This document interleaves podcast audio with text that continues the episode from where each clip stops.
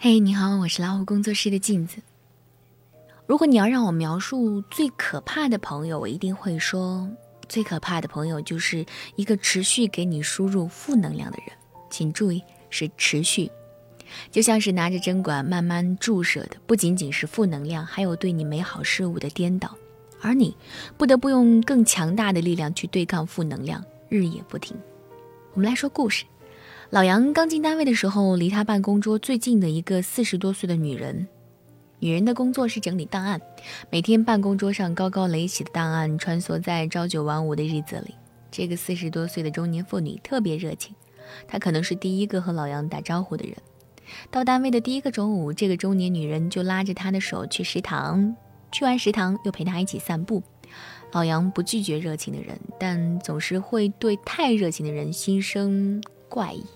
其实，人与人之间每一个阶段都是有感觉的。过于热情，总是生怕暗藏玄机。老杨是一个中庸的人，他一直这么评价自己：不拒绝别人的热情，对别人也是温和不已。于是，和那个中年女人同进同出。不过，他能明显的感觉到，单位的同事并没有那么喜欢这个女人。有同事私底下跟他说：“小杨，你必须要有十足的心理承受能力，才能和她相处。”老杨于是笑笑，谁一定会说谁的好呢？不可能每个人都被人喜欢。可是没过多久，老杨发现所有的热情里总是穿针引线般的透露出许多的负能量，一阵一阵的陷入到他的生活当中。老杨发现，每天到岗的第一件事，这个女人就开始吐槽昨天晚上和婆婆之间的恶言相向；中午的时候开始吐槽单位的工作多繁琐、多无趣，领导多偏心、多势利，同事多无情、多无义。老杨说，后来他真的很害怕上班，一想到到了单位之后的一整天都浸泡在他的吐槽里，就觉得生活特别糟糕。中午甚至都不敢去吃午饭，不敢吃饭和散步，宁可天天从家里带伙食。后来，这个中年女人问老杨是不是躲着他，老杨没有回答。然后，这个中年女人就大声的哭了。老杨说他忽然觉得轻松了，至少往后的日子不会再如从前。后来，老杨换了个部门，谢天谢地，负能量的危害有多大？就像每天来不及躲避的雨，每天都下得很大，日日夜夜。一个人身上有负能量是一件特别糟糕的事情，就像坏情绪这回事儿，总是会偶尔出现在身上，让人不可逃避，每个人都不可避免。可是，最可怕的是，一个人在见到你的那一刻起，就像是一种惯性，一股脑的告诉你所有的情绪以及抱怨。我常常觉得，偶尔的吐槽会让两个人走得更近，但日日夜夜不停的抱怨，总会让你有一种后怕。在你并不漫长的岁月里，如果有一个人在你的身边，不断的给你人生下起大雨，而你在冷飕飕的夜晚不得不添更多的衣服，加更多的被褥，抵挡他一夜一夜的寒冷，你总是会发现周围有这样的一群人，他们对所有的事情都不满意，对这个世界的人都有敌意，他们无端的认为所有的事情都会往最坏的方向走，而所有往坏的方向走的，不过都是如他所料。老陈家有一个邻居，我婆婆每天都特别担心遇到他，一直到前段时间她搬家了，婆婆竟然如释重负一般。那个日日夜夜跟婆婆抱怨生活苦闷的人，是一个五十多岁的阿姨，退休在家。她起床之后就会在楼下搬一个凳子，等着过路的人和她唠嗑。无非就是昨天晚上婆婆吃饭的时候又没有人夹菜给她，衣服也让她来洗。无非是自家的小叔子来家里吃饭，却不带任何下酒菜，要不然就是怀疑婆婆给小叔子什么好处。一开始婆婆还觉得这个世界上怎么会有那么黑暗的家庭关系。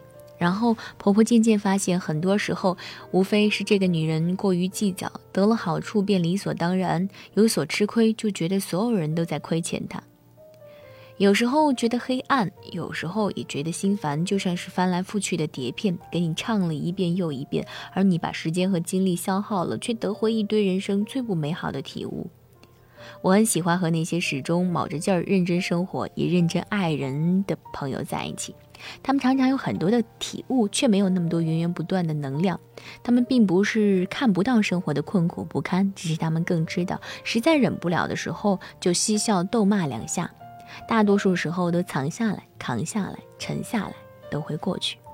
而那些持续给你输入负能量的人，其实大多数时候他们以为是在倾诉，也是在宣泄。事实上，事情不会因为他们的抱怨而变好，不过是无端的给自己添了烦恼，也给别人多了忧愁。或许有人会说，他当你是朋友，所以才把心里的话告诉你。真正的朋友可以听你的倾诉，也可以陪你分担，但并不是源源不断的被你注射负能量，还要摆出一副无坚不摧的模样。而真正的朋友也知道，我想和你在一起，是想和你更快乐。每个人都不是谁的谁，那些搞错了生活的人，说白了都是自我膨胀而已。还是会喜欢那一句话：你要懂得把自己的朋友分类，有一些人可以靠得很近，有一些人会放得很远。远离不是因为自私，是因为我们都需要安放自己一颗安静的灵魂。当然，也不是精致的利己主义，是爱己及人的世界里要先爱己，如此而已。我是镜子，更多精彩不要忘记关注微信公众号“老虎工作室”。晚安。